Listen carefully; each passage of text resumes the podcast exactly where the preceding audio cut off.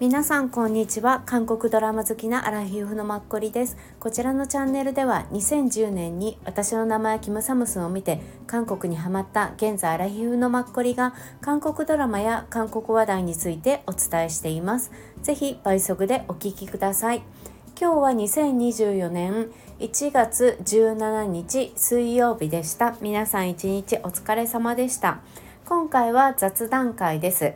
タイトルは2024年は韓国芸能人が当たり前にです。内容的にはまあ最近韓国の芸能人が日本にとても多く上陸しているっていうことです。はい、えー、それについて若干最初話して次に先日アン・ヒョソプさんが『徹子の部屋』に出たのでちらっと私拝見したのでそれについて勝手な個人的な感想で最後にちょっと時間があればアン・ヒョソプさんについて分かることをお伝えしたいと思います。はい、よろしくお願いします。あの全て勝手な私の個人的な感想です。はい、皆さんもぜひあの私はこう思うとかあったらぜひぜひぜひぜひインスタグラムとかで教えていただけるとありがたくとても嬉しいです。はい、えー、まずタイトルにした今年2024年は、まあ、韓国芸能人が当たり前にっていうのなんですけどまず昨年23年の年末とかですよね。まあ、あの歌番組で韓国でもともとテレビ局で放送している年末の大賞とかのああいう感じの歌謡祭ですよね。その舞台半分を日本に持ってきたりとか、うん、あと1月早々にも結構韓国のその歌の人たちとかタレントさんとかが、まあ、日本でなんか舞台っていうんですか？やったりステージをやったりとか、まあ、年末にももちろん同じようなのはあったと思うんですけどその他にね。あとはまあ「紅白」ですよね「紅白」はもともと東方神起が多分出たこともあったりとかでここ23年 TWICE が出ていたりとかまあ当たり前に多分なっているのはいるんですけど私テレビがないので日本のテレビまあ「紅白」も見てないんです。でも「紅白」自体が YouTube でちらっと流してるのをちょっと見てへえとか思っていてまあ日本人と韓国人のその歌を歌う人たちが半々でコラボしたりとかもきっとあったんですよね。まあ、日本人がいるメンバーとかなのかもしれないけれどもねあメンバーにいるグループとかかもしれないんだけれどもなんか今まで以上に多分量が多い、まあ、ジャニーズが出なくなった分の枠が空いたからよりそっちに持ってこれたっていうのもあると思いますしあの世代的にもね、活躍している方々が私たちアラフィフとかアラフォー以上の人であればまだあの演歌でずっと出続けてる方たちとかも、まあ、毎年出てるよね名前は知ってるよねだけれども今の10代とか小学生の方たちとかはもちろん知らないでしょうしやっぱりそう思うと彼女を彼らにとって今流行っている今、まあ、生まれてから当たり前に彼女たちが接しているアイドルっていうのは、まあ、k p o p アイドルっていうね日本のアイドルと同じぐらい普通な存在ですよね。だから多分出てきたっていうところもすごいよなって結構思いました私日本のテレビをね。全然見ないから、うん、今はこうなんだって。はい。それとともにまあ昨年私ドラマを見て出てた男の子。えー、あのさすいません。皆さん多分ね間違えてると思うのでね。あの口にしない方がいいんだけど言っちゃうんだけどパク・ンビンさんのの無人島のディーバあったでしょ？あの男の子でしたっけ？今年の1月から TBS で始まった？始まる？ラブ的なドラマで二階堂ふみさんと一緒に出る男の子。うん。なんか多分韓国人の方が日本のテレビに出るのは、まあ、今までいっぱいあったけれどもなんかとうとう結構普通に出るのかなみたいに思ったのよ。っていうのは彼はひょっとしたらすごく日本人にも人気なのかもしれないしもう知名度があるのかもしれないけれども私にとってはこの前のディーバで結構初めてこう見た感じだったんですね。ですでにもうすいません。その前の何に出てたか忘れてしまってるのに喋ってるんですけど。そう。なのでそういう方もああいう日本でまあ多分韓国はねこれからすごく推したい俳優さんであるからこそ彼をまあ持ってきたんでしょうけど、うん、人選したんだと思うけどでそういう方を、まあ、主役ポストに日本のドラマで置くっていうところ、うん、もうやっぱもうなんか韓国と一緒に作ってくっていう風にある意味なってるんじゃないかなみたいな風に見受けられる。うんし、まあ、パク・ソジュンさんもこの前日本のテレビで「アンドティームっていうの？なんかよくわかんないけどあの歌を歌うグループの男の子たちと一緒に共演したみたいなのを私 K スタイルで見たりしてまあパク・ソジュンさんも1月にも来たんですよね。きっとなんかステージ何人かでやるのに。ごめんなさい。ちょっとね明確じゃなくて。なんか何かが去年やるはずだったのが延期になってその1月になったのかな？うん。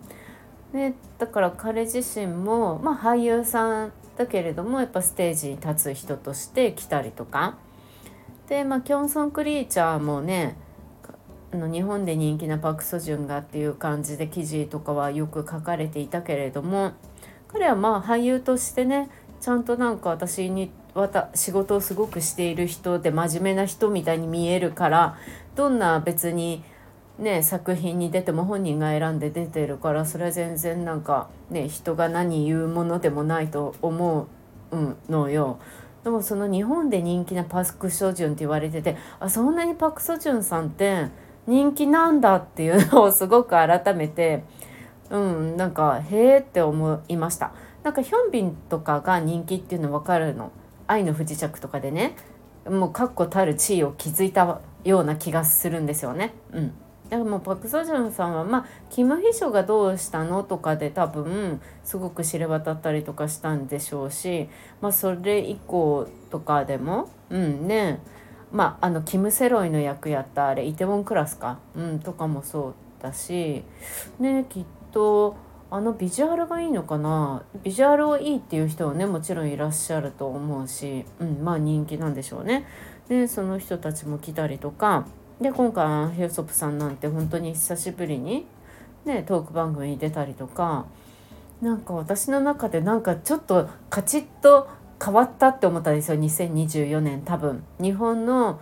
エンタメテレビ市場にいて韓国芸能人は当たり前にいるような存在になるんじゃないかなって思うの。もう皆さんにとって当たり前だったかもしれないけど私テレビ日本の見ないから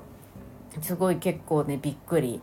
しました。このいっぺんに押し寄せてきたって感じがするの。うん。まあ、コンサートいっぱいやるとかも全然ありだと思うしそれは全然ねまた別でなんか本当日常に普通になるんじゃないかなとかってすごく思いました。だからこそ向こうのファッションとかメイクとかいろんなものがより一層なんかね、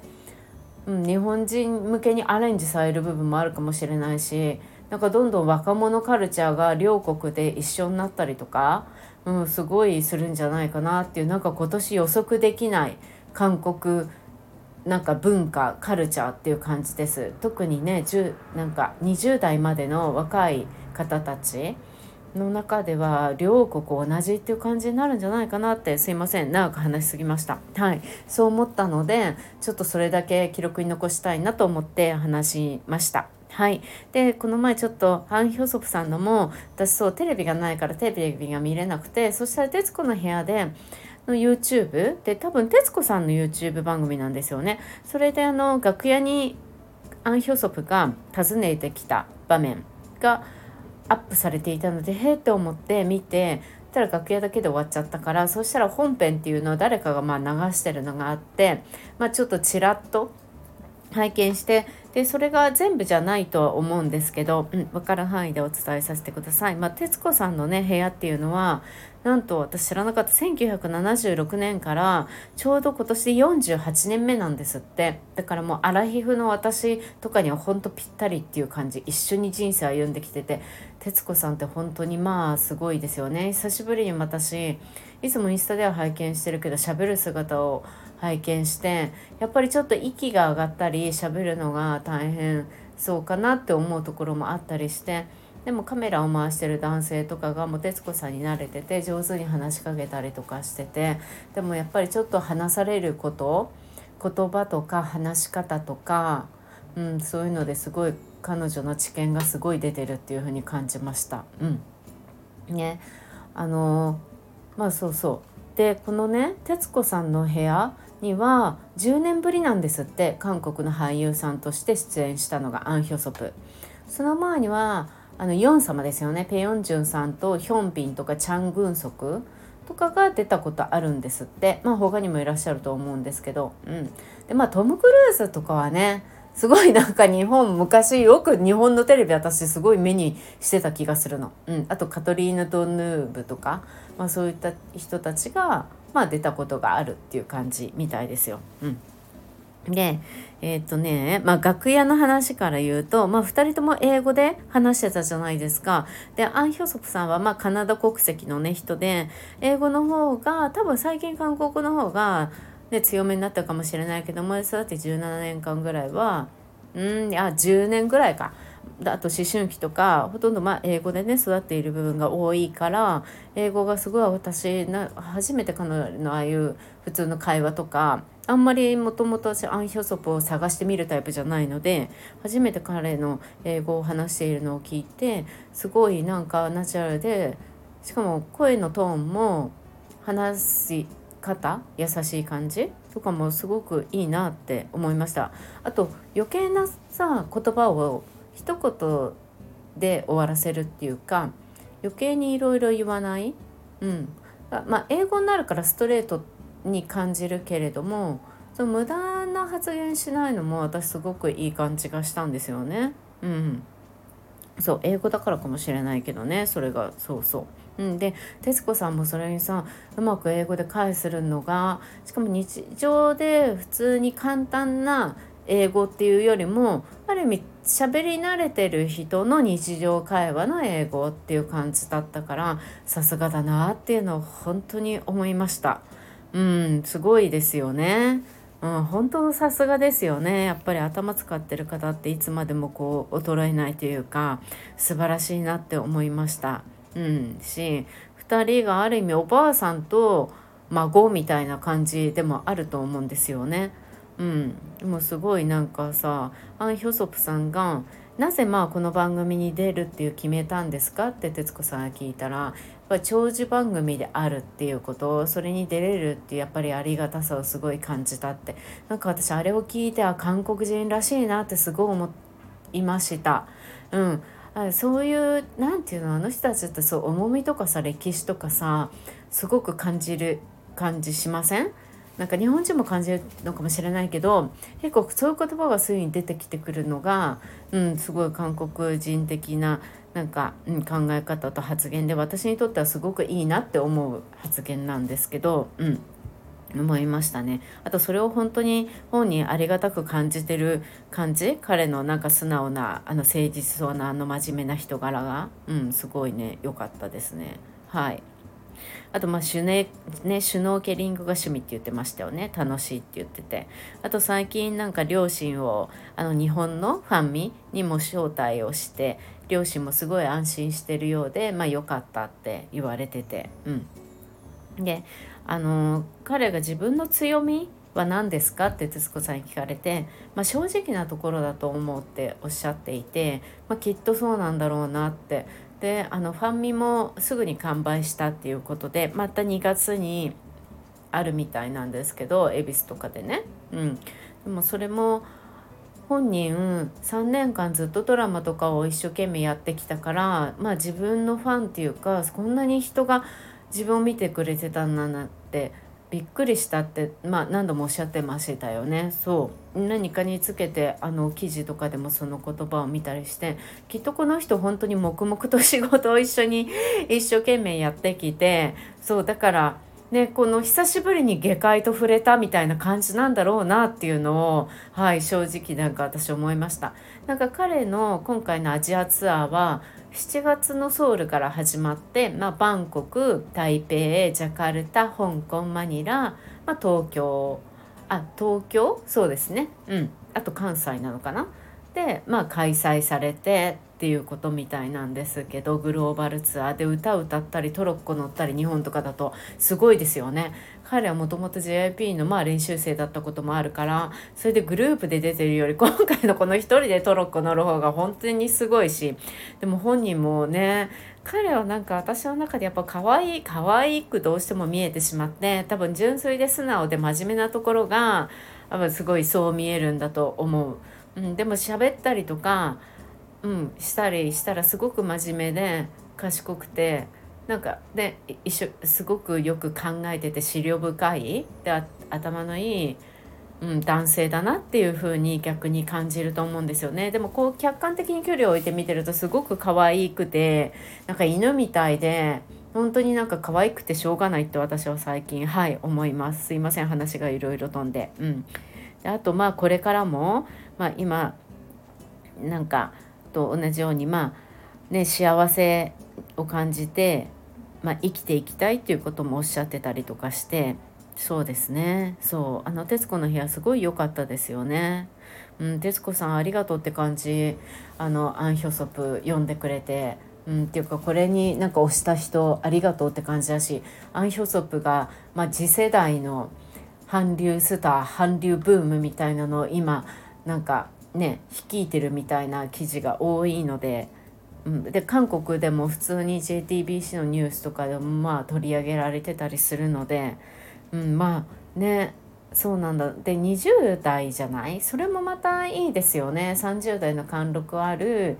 うん、人たちっていうのももちろんいいんだけどそうそれでここまでねキャリアを積んできた彼だからいいなっていうのははい個人的に思いましたこれからね。うん。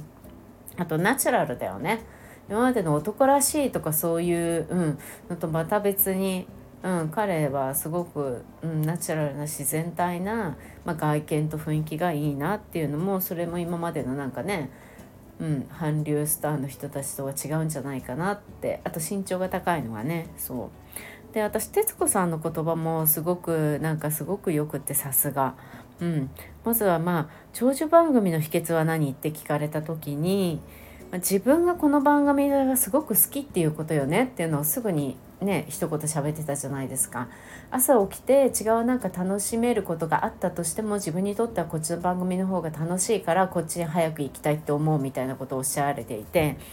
いやもう本当にそうですよね 何でも続けるもの続くものとか仕事とか何でもやっぱり自分が好きだって思うとまあ定年はないっていう感じで、まあ、エンドレスに続いてしまうっていう面もあるけれども好きだからこそああいうふうに情熱持ってだからそれが伝わるからみんながいつまでも見てくれるし続く番組になるっていうことですよね。うん、もうさすがだなっていうふうに彼女のなんか回答一つ一つに私はすごい学びが多かった。うんそうかな。うん、であと あの面白かったのが、まあ後でちょっとお話しするんですけどアン・ヒョソプさんの「アビス」っていうねなんかドラマを見てそれからハマったのよね韓国ドラマみたいなのを、うん、徹子さんの YouTube を撮ってる多分カメラマンのね男性と2人で話しててアフィスを見てハマるってどういうことって思って私パク・ブヨンちゃんとアン・ヒョソプさん2人が主役だったんですねで私ブヨンちゃんが好きだから見たんですけどもうそんな私でももう途中からもうグダグダになっていてもう一応なんか流してるけどほとんど記憶になくて見たんだか見てないんだかぐらいな感じなんですよ個人的に。で向こうでも視聴率2%みたいな感じだったんでそうあれを見てハマるってどういうことだろうっていうのはすごく謎で。そう。でもまあなんかねうんまあうんそうだね。可愛く見てた見えたのかな脚本が。でもやっぱりストーリーの筋を作り方はさすがよねみたいにおっしゃってたから。そうね。うんうん。であとはそう。なんかアン・ヒョソプさんの結局楽屋に彼女が帰ってきてトーク番組を終えてね、うん、彼は育ちがひょっとしたらいいのかもしれないわねっておっしゃってたのがうん。まあそうなんだろうなって思いますよね。まあ、マナーがしっかりしてるとか、うん、おっしゃっていらしたような気がして、うん、やっぱそういうのはすぐに分かるしもう徹子さんなんて見方はもうちょっと話しただけで多分分かると思うから、うん、でねそういうところでアン・ヒョソブみたいな、うん、人をやっぱり持ってくるところもさすがだなって思いました韓国、うん、あと韓国のまあ芸能人の方でこういうふうに、ね、トップを言ってる方は私全然その人たちを直に知らないからどういう人か分かんないけど皆さんねちゃんとした人たちなんじゃないかなと思うから徹子さんとこういうふうに対談とかをしても、うん、全然何て言うんだろうな国を代表してこう出てこれるような人たちなんじゃないかなって、うん、思うのでねアン・ヒョソプ28歳、うん、なんか良かったって思いましたね。うん、あとあの徹子さんが包み方アンヒョソクから3つ4つなんかお土産をもらっていてその何といってもこのラッピングの仕方が初めて見るわ見たことないわすごいわね可愛いわねっておっしゃっていて、まあ、あれ韓国のポジャギですよねの包み方私もなんかうーんコロナの前かな45年前かな。好きなポジャギの方が本を出してすごく現代的でね。すごいホールドタイっていう方なんですけど、うん、すごいおしゃれでね。なんか、ま、エルメスとかソルファスとか。うん。まあシャシャネルとかもやってるよな。あとギャレリアとかね。向こうの一番の、ま、デパートのとかの VIP 顧客向けに包みを頼まれたりとか。本当におしゃれでかっこよくて素敵でそう。ああこういうのいいなって思って本を買ってきてうん、なんか見て満足しちゃってるんですけど 全然やらないんですけど全然本を見ればねその包み方っていうのは、うん、あと動画とか今いっぱいあるから皆さんねわざわざ習いに行かなくても、うん、できるので、うん、なんか100均で布とか買ってきて誰かに、ね、プレゼント渡す時になんかちょっと韓国好きな方だったら、ね、100均の布とかで包んで渡すとかあのポジャギの結び方いろいろあるから簡単なのでやるっていうのはすごくなんかねうん、いいんじゃないかなって、はい、思ったりすごくします。うん、し私もちょっとこれから自分のねネットショップの方でやっぱりお客様に送るものはやっぱポジャギ包みをしようっていう風に改めて実感しました。あんなに徹子さんがなんかね驚いてくれていて私も多分何年か前に初めて見た時にはすごく同じように何これかわいいっていう感動があったはずなんですけどなんかもうどんどん当たり前になってきてしかも今年去年ぐらいから東京ですごいポジャギスクールがすごく流行ってますよね。そうそういうのを横目で見ながらね、当たり前になりすぎちゃってて久しぶりになんか徹子さんに感動をもらった感じがしました。うんそんな感じですね。はい。以上です。ちょっと長くなったのでアン・ヒョソプについてはまた次回お話しさせてください。別に必要ないかもしれないけど。はい。せっかくなので記録だけさせてください。はい。今回もお聴きくださってありがとうございました。皆さん今年2024年日本の市場日本のテレビエンタメ界で韓国の方々 K-POP のねセブチとかああいう人たちが雑誌に前から表紙に載るけれどもああいうのとは別にね俳優さんとかタレントさんとかかが韓国枠とかじゃなくて普通に日本のバラエティ番組とかに出たりするようになると思いますか？どう思いますか？あとドラマとかに普通に出たりするとかねどのぐらいのそう変化があるのかなってなんとなく今年はちょっと私過去と違くてある気がするから、うん、皆さんはどう考えられるかなっていうのをお聞かせいただけたら嬉しいです。はい、今回もありがとうございました。はい明日1月18日木曜日皆さんにとって良い一日となることを願っております。